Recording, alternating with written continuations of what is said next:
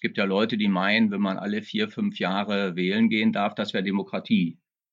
Auch das ist ja eine, eine ganz furchtbare Verengung des Demokratiebegriffes, des Demokratiekonzeptes. Also Demokratie ist Minderheitenschutz, ist Rechtsstaatlichkeit, ist Mitwirkung, Mitbestimmung, ist Transparenz, sind unabhängige Medien, ist in dem Sinne immer auch Verantwortung für künftige Generationen und für die heutige Gesellschaft.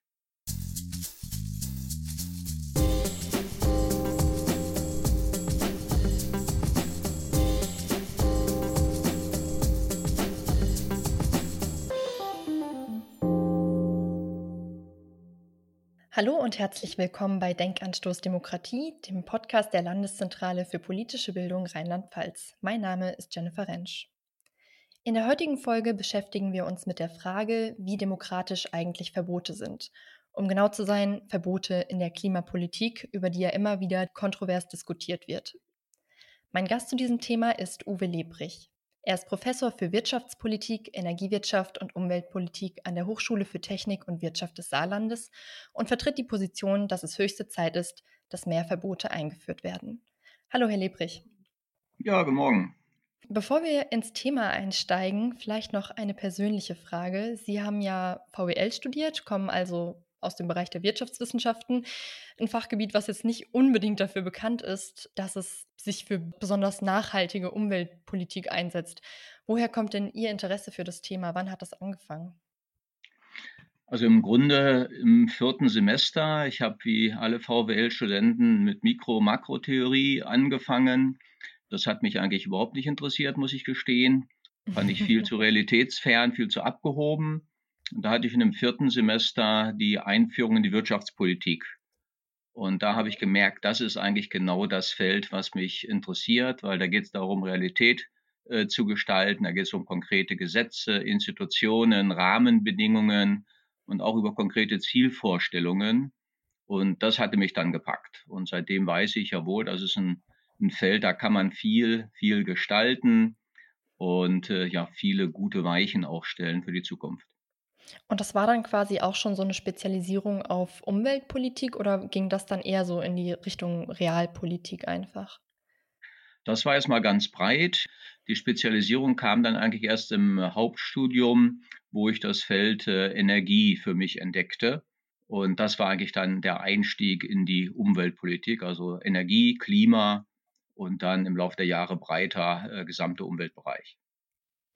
Ja, und um die Maßnahmen in der Klima- und Umweltpolitik soll es ja heute auch gehen. Ich muss gestehen, dass es mir selten so schwer gefallen ist, mich auf eine Folge vorzubereiten, was, glaube ich, vor allem daran liegt, dass sich bei der Recherche so ein bisschen mein erster Eindruck bestätigt hat, nämlich, dass gerade dieses Thema Verbote in der öffentlichen Debatte unglaublich polarisiert wird. Also entweder Verbote werden so als Einschränkung der Handlungsfreiheit oder gar als Entmündigung der Bürger angesehen, weil sie ihnen quasi die Wahlfreiheit wegnehmen. Und auf der anderen Seite gibt es dann so ein Lager, was sagt, nee, Verbote sind eben total wichtig und sind die Voraussetzung für Freiheit. Können Sie vielleicht ein bisschen erläutern, was man unter diesem Freiheitsbegriff versteht? Ja, ich denke, wir müssen zur Kenntnis nehmen, dass in den letzten Jahrzehnten das äh, Subsystem Wirtschaft im Grunde die gesamte Gesellschaft dominiert. Also das, dieses äh, Wirtschaftssystem ist so prägend geworden für die gesamte Gesellschaft, dass letztlich dadurch auch dieser Freiheitsbegriff, der früher sehr viel breiter gefasst war, sehr verengt wurde. Ja, auf äh, im Grunde die wirtschaftliche Freiheit, was in einem sehr vulgären Sinne bedeutet keine Reglementierung oder kaum Reglementierung, das heißt, äh, wirtschaftliche Freiheit wird heute gleichgesetzt mit Ellbogenfreiheit. Und das ist eine vollkommene Degeneration des Freiheitsbegriffes meiner Ansicht nach. Und das Schlimme ist, dass äh, im Grunde der Liberalismus, der sich immer noch so nennt, diese Art von Freiheitsbegriff aufgenommen hat. Und Sie wissen ja, dass äh, die, die Wirtschaftsdiskussion ja sehr, sehr breit auch in den Medien dominiert. Das heißt, man ist immer geneigt, ja, diesen völlig degenerierten Freiheitsbegriff äh, zu übernehmen. Und wenn man das tut, ja, dann wird man alles, was, was von staatlicher Seite äh, in die Richtung geht, äh, zu lenken, zu regulieren, einzugreifen, erstmal diffamieren als äh, Beschränkung wirtschaftlicher Freiheit. Ich glaube, das ist das Grundproblem, was wir heute haben, dass dieser Freiheitsbegriff einfach äh, ja, ganz äh, verengt nur noch diskutiert wird. Was wäre denn dann ein angemessenerer Freiheitsbegriff? Naja, man muss sich lösen von, von dieser, äh, diesem Verständnis einer Ellbogenfreiheit, einer, einer Wirtschaftsfreiheit hin zu einer ja, demokratischen Freiheit, die immer auch einhergeht natürlich mit, mit Verantwortung, mit gesellschaftlicher Verantwortung, mit gesellschaftlicher Sicherheit. Und äh, man darf auch nicht nur äh, die äh, Entwicklungsmöglichkeiten äh, in dem Sinne auch die Freiheiten der heutigen Generation damit betrachten, sondern immer auch von nachfolgenden Generationen. Man muss die Grenzen von Freiheit des Einzelnen wieder sehr viel stärker in den Blick nehmen. Ja, die Freiheit des Einzelnen endet nämlich immer dort, äh, wo die Freiheit äh, von anderen eingeschränkt wird. Und auch das betrifft wieder insbesondere künftige Generationen. Also diese Art von, von Weiterung ist dringend notwendig, um der Politik einen vernünftigen Kompass an die Hand zu geben, ja, wo Einschränkungen, Verbote, Gebote notwendig sind und wo man äh, ja wirkliche Freiheitsrechte bewahren muss. Mhm. Sie haben jetzt gesagt, dass wir eine demokratische Freiheit bräuchten. Ähm, wann könnte man denn sagen, dass ein Verbot demokratisch ist? Also wann lässt sich ein Verbot demokratisch rechtfertigen? Welche Rahmenbedingungen müssten da zum Beispiel gegeben sein? Ja, es muss überzeugende Argumente geben für Auflagen, Verbote, Gebote, Standards. Ich würde das mal alles in einen Topf werfen. Das sind alles Auflagen des Staates. Ähm, diese Argumente muss man kommunizieren, die muss man transparent machen und äh, muss die Leute mitnehmen. Und ähm, ich denke mal, dass bei, bei vielen Dingen man das auch sehr gut schafft, äh, die Leute mitzunehmen, ja, mit überzeugenden Argumenten. Aber es kann natürlich sein, äh, dass es bei bestimmten Dingen äh, kurzfristig auch eine gewisse Uneinsichtigkeit gibt, äh, auch vermittelt vielleicht durch Medien, ja, die ja doch sehr stark meinungsmachend auch sind. Und dann kann es schon sein, dass der Staat nach einer gewissen Zeit sagt, okay, ich habe jetzt versucht, das vernünftig zu kommunizieren und äh, habe auch gute Argumente auf meiner Seite, aber wenn es denn so nicht durchsetzbar ist, dann ordne ich einfach an. Ja, nehmen Sie zum Beispiel die Anschnallpflicht. Mhm. Was wurde darüber damals äh, diskutiert? Ja, das ist eine Beschneidung von Freiheit. Man hat Aufklärungsbroschüren gedruckt. Man hat wirklich im besten Sinne des Wortes versucht, die Bevölkerung mitzunehmen. Und es gab immer noch eine, eine Grundstimmung, nein, das beschneidet unsere Freiheit, was aber auch sehr stark von äh, bestimmten Interessengruppen getriggert wurde. Und da hat der Staat irgendwann gesagt, jetzt haben wir eigentlich genug äh, argumentiert, genug versucht zu überzeugen, jetzt machen wir das. Mhm. Und da hat man es gemacht und dann gab es vielleicht ein halbes Jahr Aufruhr und dann war das Thema gegessen. Ja, also das, das ist auch auf jeden Fall mit einer Demokratie vereinbart. Äh, ja, diese Art von, von Beschränkungen, die nach einer gewissen Phase der, der Überzeugungsmöglichkeiten, wenn man die ausgereizt hat, dann auch ergriffen werden können. Okay, das heißt, der erste Schritt wäre dann so eine Art Öffentlichkeitsarbeit, eine Art Werbung für die Reglementierung oder das Verbot. Der zweite Schritt mit den Beschränkungen ist dann ja aber quasi vollkommen losgelöst von dem, was die Bürger wollen. Ist das nicht irgendwie undemokratisch? Also, wie würden Sie diesem Vorwurf begegnen, dass man damit einfach nur einen Erziehungsstaat schafft, der nicht mehr den Willen der Bürger ausführt, sondern ihnen eigentlich nur noch vorschreibt, wie sie am besten zu leben haben? Naja, wenn wir uns über Demokratie unterhalten, müssen wir mal schauen, was ist denn der Kern von Demokratie? Es gibt ja Leute, die meinen, wenn man alle vier, fünf Jahre wählen gehen darf, das wäre Demokratie. Auch das ist ja eine, eine ganz furchtbare Verengung des Demokratiebegriffes, des Demokratiekonzeptes. Also Demokratie ist Minderheitenschutz, ist Rechtsstaatlichkeit, ist Mitwirkung, Mitbestimmung, ist Transparenz, sind unabhängige Medien, ist in dem Sinne immer auch Verantwortung für künftige Generationen und für die heutige Gesellschaft. Das heißt, wenn ich das so breit fasse und sage, das ist Demokratie, dann lande ich relativ schnell bei, bei harten Auflagen. Mhm. Ja, wenn es darum geht, Gesellschaft zu, zu schützen, dann muss ich auch mal als Staat sagen, okay, dann ist es halt verboten, irgendwie Kinder zu schlagen. Dann ist Vergewaltigung in der, in der Ehe verboten. Punkt.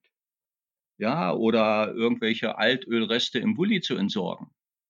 Das heißt, da ist Schluss mit lustig.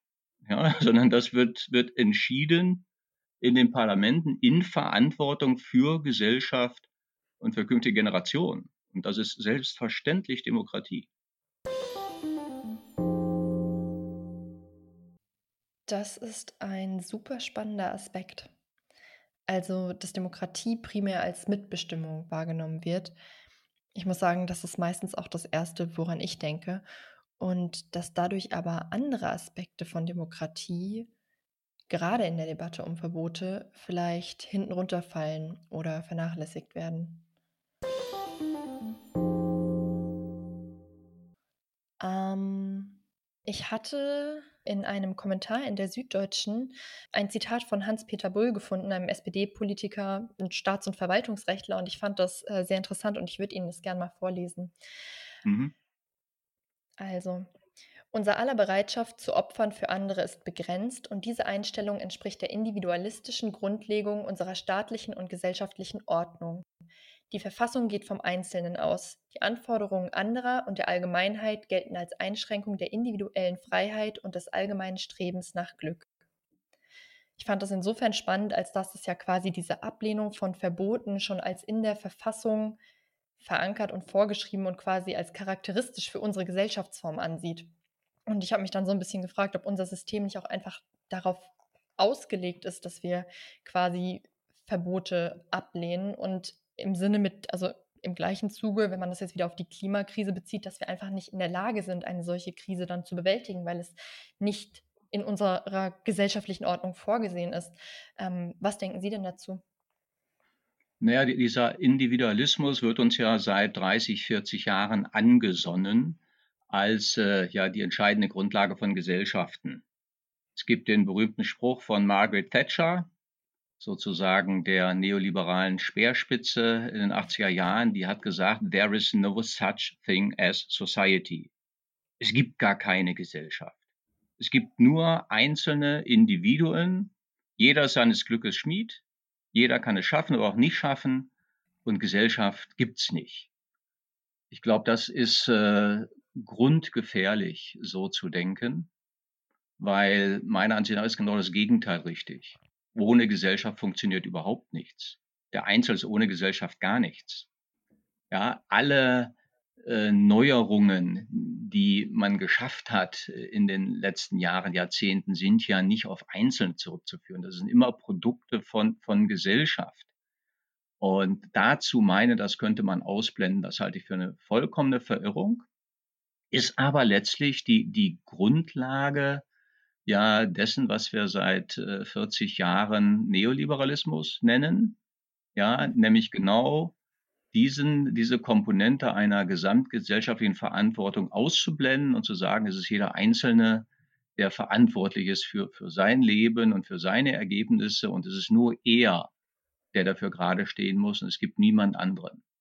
Ich glaube, wenn, wenn wir so in der Corona-Krise jetzt äh, gehandelt hätten, ja, dass jeder Einzelne äh, im Grunde gucken muss, wo er bleibt, er hat die Freiheit, das zu tun oder äh, was anderes zu tun, dann wären wir sehr schnell an Grenzen gekommen. Also wir brauchen eine funktionierende, eine solidarische Gesellschaft. Ja, denken Sie an all die, die ehrenamtlichen Tätigkeiten, die sozialen Tätigkeiten, dieser Kit, der im Grunde äh, Gesellschaft zusammenhält, der ist völlig unentbehrlich und weit, weit jenseits ja, des Individualismus anzusiedeln. Also deswegen diese Anschauung, es ist der, der Einzelne, äh, der Gesellschaft ausmacht. Und im Grunde braucht man keine Gesellschaft. Das halte ich für eine vollkommene Verirrung.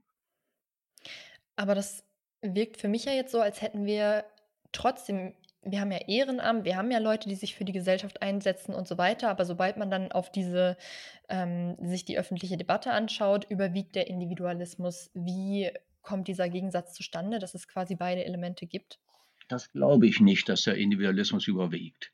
Wir haben noch ganz viele Beispiele in den letzten Jahren, wo sehr breit Solidarität geübt wurde, wo ganz viele Leute sich engagiert haben. Das war schon äh, ähm, in der, im Höhepunkt der Flüchtlingskrise der Fall 2050, ja, dass das eine überwältigende ähm, Mehrheit da war, die sich dafür engagiert hat, die äh, Flüchtlinge aufgenommen hat, die da Angebote bereitgestellt haben, um Flüchtlinge zu integrieren und so weiter. Und das ist jetzt bei Corona auch wieder der Fall.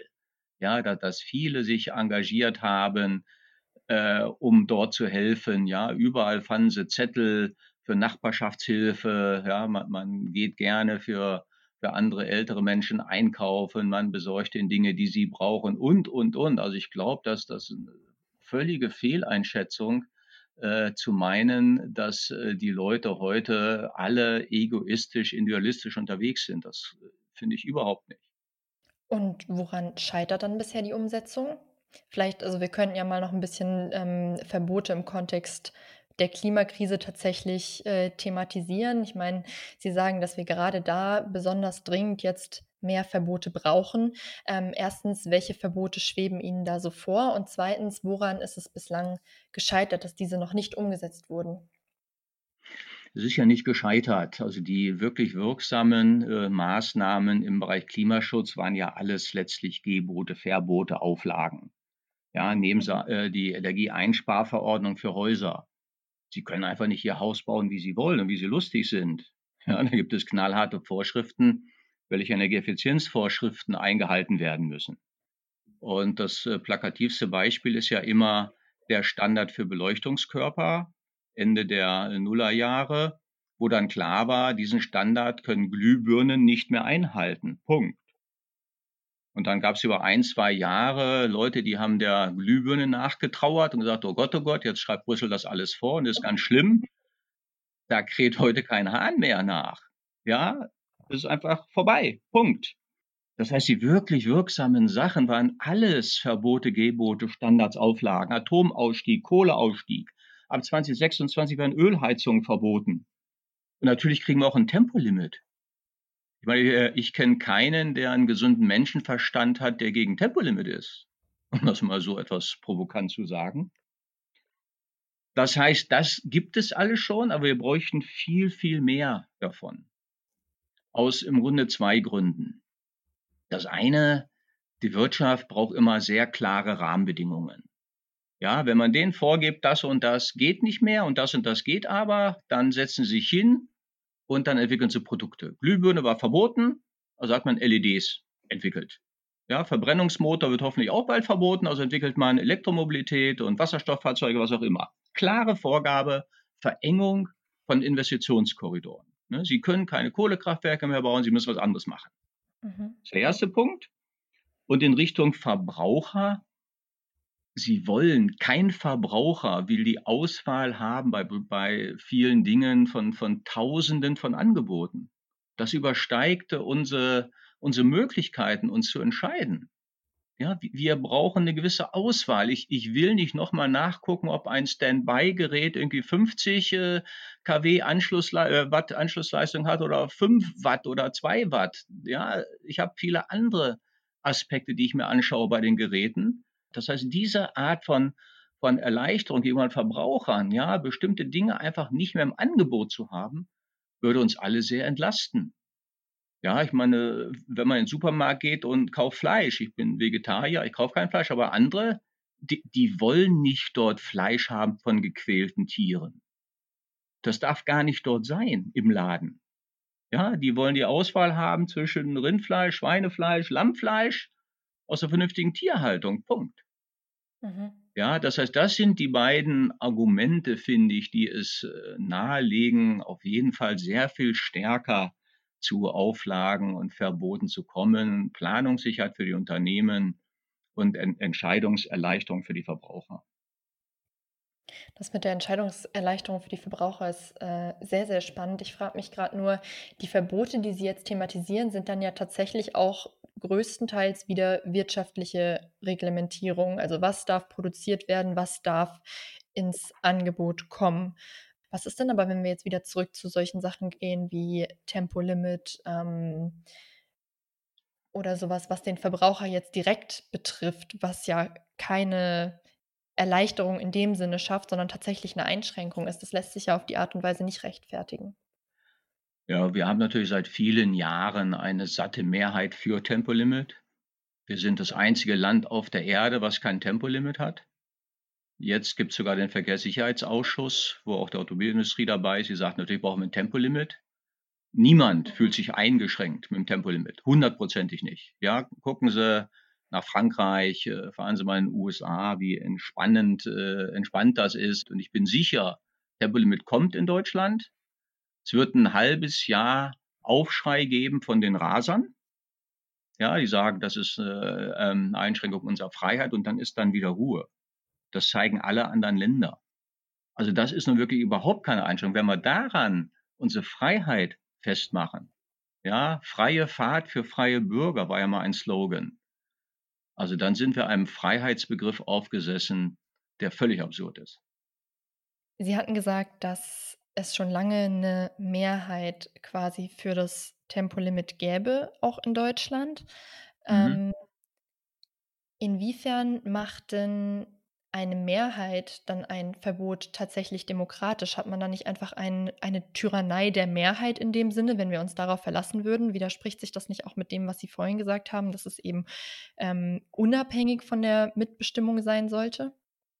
Also ich würde die Gegner des Tempolimits jetzt nicht als schützenswerte Minderheit darstellen wollen sondern diejenigen, die gegen Tempolimit sind heute, das sind e-, eher die individuellen Raser, habe ich schon gesagt, die haben da Spaß dran, mhm. aber entscheidender ist natürlich, dass die Automobilindustrie sich nicht dafür stark macht, sondern im Gegenteil sagt, nee, wir, wir brauchen im Grunde hier nochmal äh, Straßen, wo wir zeigen können, was wir an PS unter der Haube haben.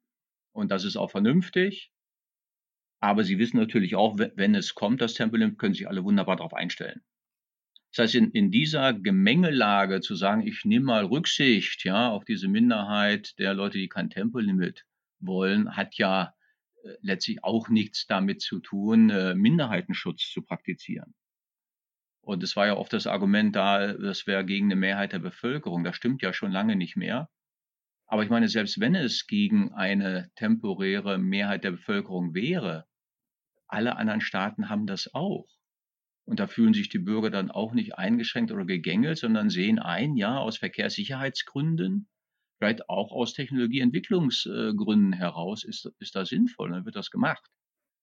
Also ich will sagen, es, sind, es ist nicht immer bei jeder Einzelentscheidung die, die temporäre Mehrheitsmeinung zu berücksichtigen, sondern sind es auch im Zeitablauf Entwicklungen zu berücksichtigen, sind die Argumente zu wägen und es ist auch mal zu gucken, ja, sind wir denn mit unserer Meinung hier ganz alleine oder ist das Mainstream? Auch das spielt natürlich eine, eine Rolle. Und gerade bei Tempolimit wird man sehen, wir sind vollständig isoliert weltweit. Mhm. Was würden Sie denn sagen, wie lange man so das aussitzen muss, wenn die Mehrheit dagegen ist? Wenn die Mehrheit zum Beispiel sich nach fünf Jahren immer noch dagegen sträuben würde? Es muss ja jetzt auch nicht nur um Tempolimit, sondern allgemein um Verbote gehen. Ähm, sollte es da auch eine Möglichkeit zu revidieren geben in dem Sinne? Ähm, oder sollte man es dann tatsächlich einfach aussetzen, aussitzen, wenn man sich aufgrund von Argumenten für ein Verbot, Gebot, was auch immer entschieden hat? Das ist eine durchaus schwierige Frage. Ich habe selber das Gefühl, dass seit doch äh, geraumer Zeit äh, die Politik äh, im Grunde kaum noch handelt, kaum noch agiert sondern immer, immer schaut, äh, wo ecken wir am wenigsten an, wo können wir Dinge einfach mal so treiben lassen, wie sie sind und sie haben gar nicht mehr den Mut zu gestalten. Mhm. Der Mut zu gestalten äh, geht oft einher damit, dass er Veränderungen mit sich bringt, die möglicherweise noch keine Mehrheiten haben weil Veränderung tut den Leuten immer weh und wenn sie die, die Auswahl haben, äh, alles so weiter wie bisher oder Veränderung, werden sie wahrscheinlich immer sagen, nee, lieber alles weiter wie bisher.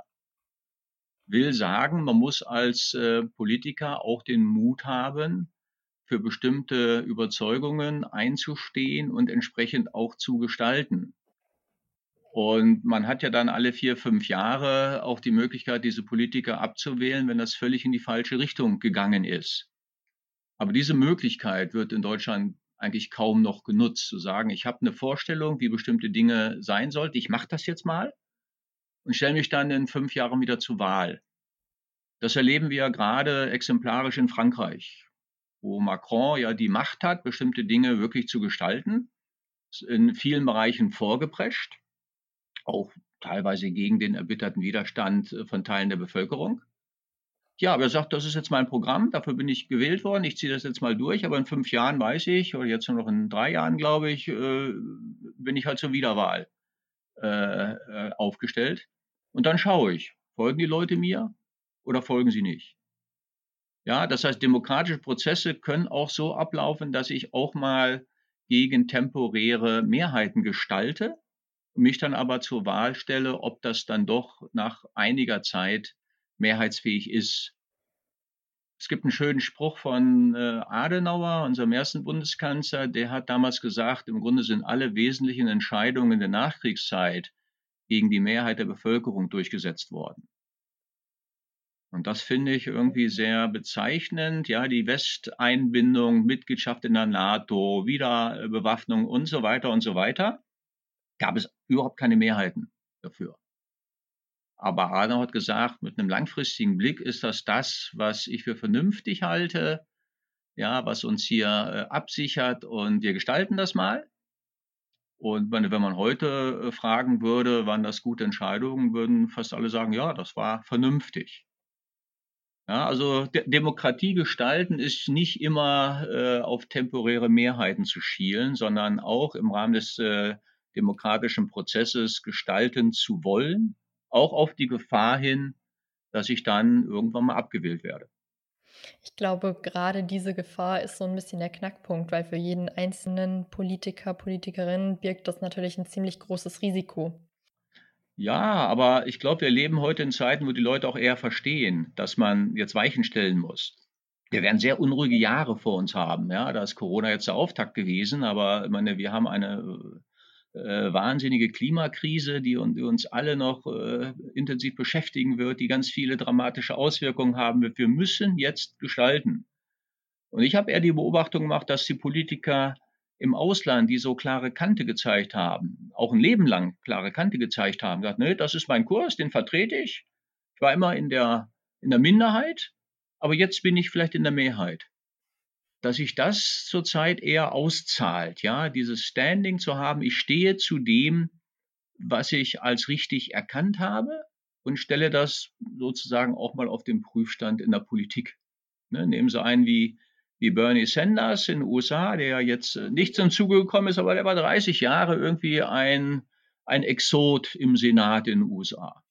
Ja, hatte immer irgendwie abweichende Meinungen äh, von seiner Parteilinie der Demokraten aber irgendwann hat sich gezeigt, ach, die Mehrheit bei den Demokraten wollte ihn eigentlich. Ja, das ist genau das, was man jetzt braucht. Und hat ihn auf Schild gehoben. Gut, jetzt äh, ist er knapp gescheitert. Es kann auch in die andere Richtung gehen, um auch das zu sagen. Nehmen Sie einen Herrn Bolsonaro. Der war auch immer ein Faktotum dort im Parlament über Jahrzehnte. Hat auch keiner ernst genommen. Aber der hat auch mal Linie gezeigt, eine ganz schlimme Linie, wie ich finde ja, plötzlich hat er eine Mehrheit, wird gewählt. Mhm. Also ich glaube nicht, dass es sich heute noch auszahlt, immer jeden Tag als Politiker seinen Fehlern nach dem Winde zu hängen, sondern im Gegenteil. Glaube, wenn, wenn man eine klare Botschaft hat, einen klaren Kurs, ein klares Projekt, dann zahlt sich das auch aus. Sie waren ja auch Abteilungsleiter im Umweltbundesamt und dort zuständig für Klima und Energie. Inwiefern konnten Sie denn an dieser Stelle gestaltend mitwirken und auch Einfluss nehmen. Also ich meine, das klingt jetzt ja immer so einfach, okay, da ist ein Politiker und der kann dann alles umsetzen, da steht ja aber immer noch ein riesengroßer Apparat dahinter. Ähm, was sind da Ihre Erfahrungen? Ja, es war durchaus eine sehr, sehr interessante Zeit, zwei Jahre mal in einem großen Apparat äh, an verantwortlicher Stelle zu wirken. Das Problem äh, war nur, dass die Gestaltungsmöglichkeiten, die ich dann hatte, doch auf zweifache Art und Weise sehr begrenzt waren. Zum einen ist das Umweltbundesamt die nachgeordnete Behörde des Bundesumweltministeriums. Das heißt, alles, was Sie machen, läuft erstmal durch den Filter Bundesumweltministerium. Mhm. Der nächste Schritt ist dann, dass das Bundesumweltministerium am Tisch der Regierung sitzt. Da sind andere Ministerien, die ungleich mächtiger sind. Zum Beispiel das Wirtschaftsministerium. Das heißt, selbst wenn Sie über das Umweltministerium Dinge einspielen, die werden transportiert, kann das Wirtschaftsministerium, das Verkehrsministerium sagen, nee, machen wir nicht. Das heißt, ich war relativ weit weg von äh, Möglichkeiten der Einflussnahme auf Politik. Es gab mhm. die, diese zwei Filter. Und die haben mich doch äh, an vielen Stellen ausgebremst. Also ich war so ein bisschen, kann ich ganz offen sagen, als Rambock unterwegs, weil ich hatte nichts zu verlieren. Ja, ich war ja abgeordnet für zwei Jahre von der Hochschule, konnte also alles ausprobieren, was geht. Und das habe ich auch. Aber ich habe mir dann doch äh, einige blutige Nasen geholt, ne, weil diese beiden Filter waren oft eher undurchdringlich. Und man hat gesehen, ja, die, die Entscheidungen oder die Entscheidungsmöglichkeiten sind doch auf anderer Ebene. Und irgendwann hatte ich das Gefühl, so als, als Hochschullehrer, der ja auch viel Politikberatung gemacht hat in den letzten 30 Jahren, bin ich unter Umständen sogar näher dran an Entscheidungsvorbereitung und Beeinflussung als in einer solchen Institution. Wow. Krass.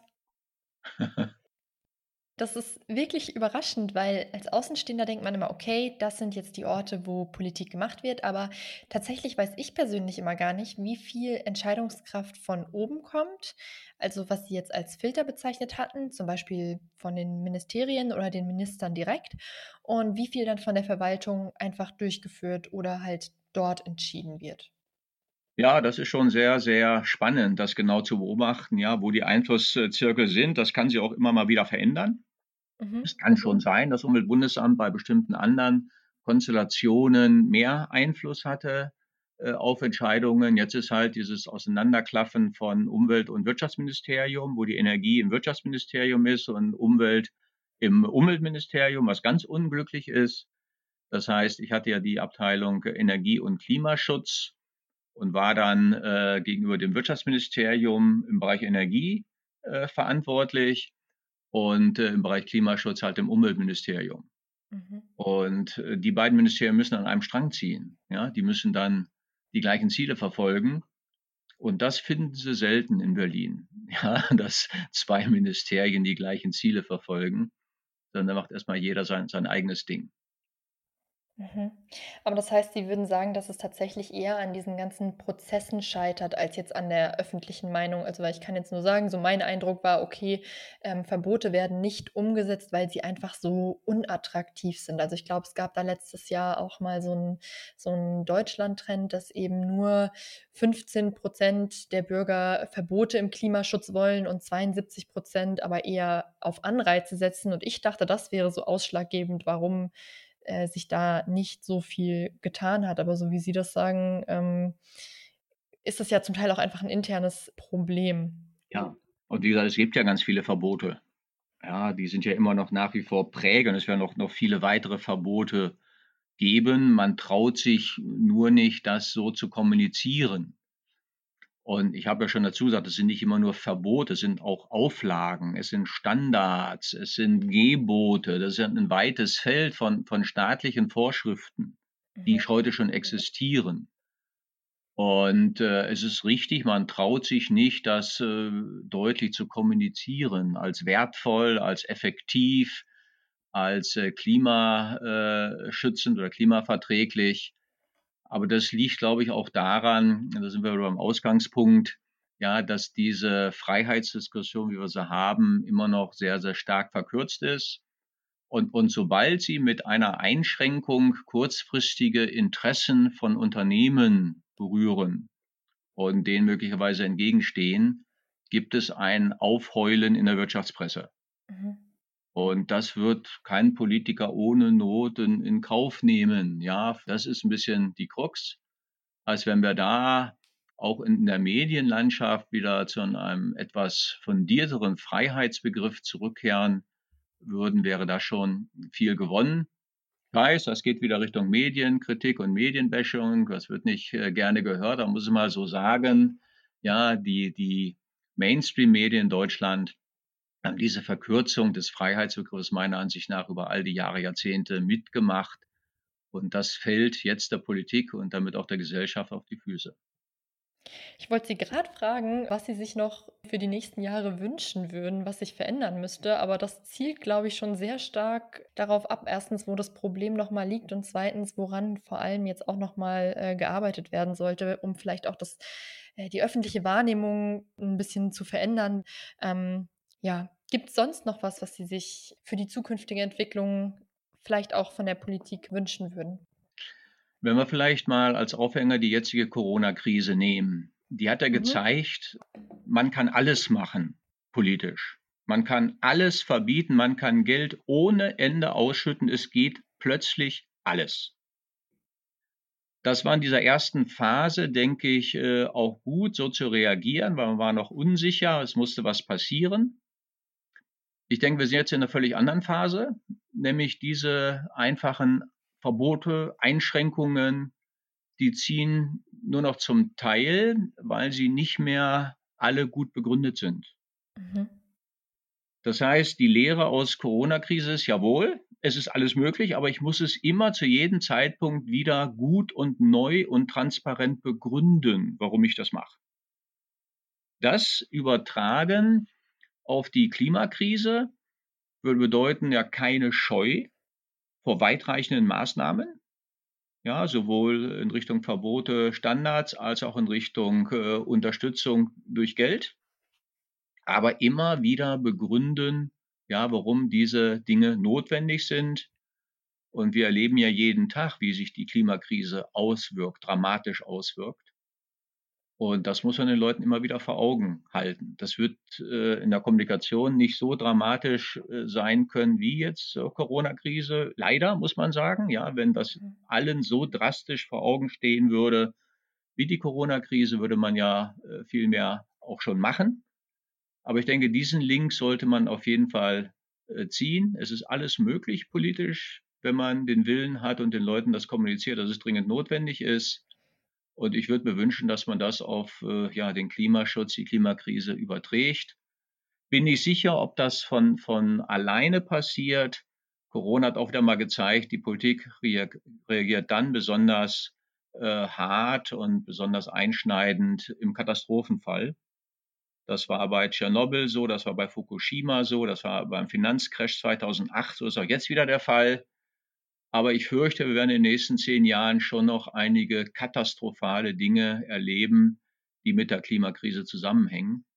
Und spätestens dann wird man sich erinnern müssen, was haben wir denn damals in der Corona-Krise alles äh, gestemmt, um diese Dinge wieder ans Lot zu bringen. Das klingt nach einem schönen Schlusswort, bis auf das ich natürlich hoffe, dass es nicht erst noch zahlreiche Katastrophen braucht, bis gehandelt wird. Ähm, ich fand das Gespräch sehr interessant Vielen, vielen Dank, dass Sie sich die Zeit genommen haben. Ja, gerne. Falls ihr noch Fragen habt oder selbst mit Herrn Lebrich diskutieren möchtet, im September wird er bei uns in der Landeszentrale einen Vortrag halten. Da könnt ihr vorbeikommen. Wir hoffen sehr, dass das bis dahin trotz Corona wieder möglich sein wird. Unser Schwerpunktthema des zweiten Halbjahres ist übrigens Klimawandel. Das heißt, dazu wird es dann auch noch einige weitere Veranstaltungen geben. Wenn euch diese Folge gefallen hat, würde ich mich außerdem sehr freuen, wenn ihr sie mit euren Freunden teilen würdet. Bleibt gesund und bis zum nächsten Mal.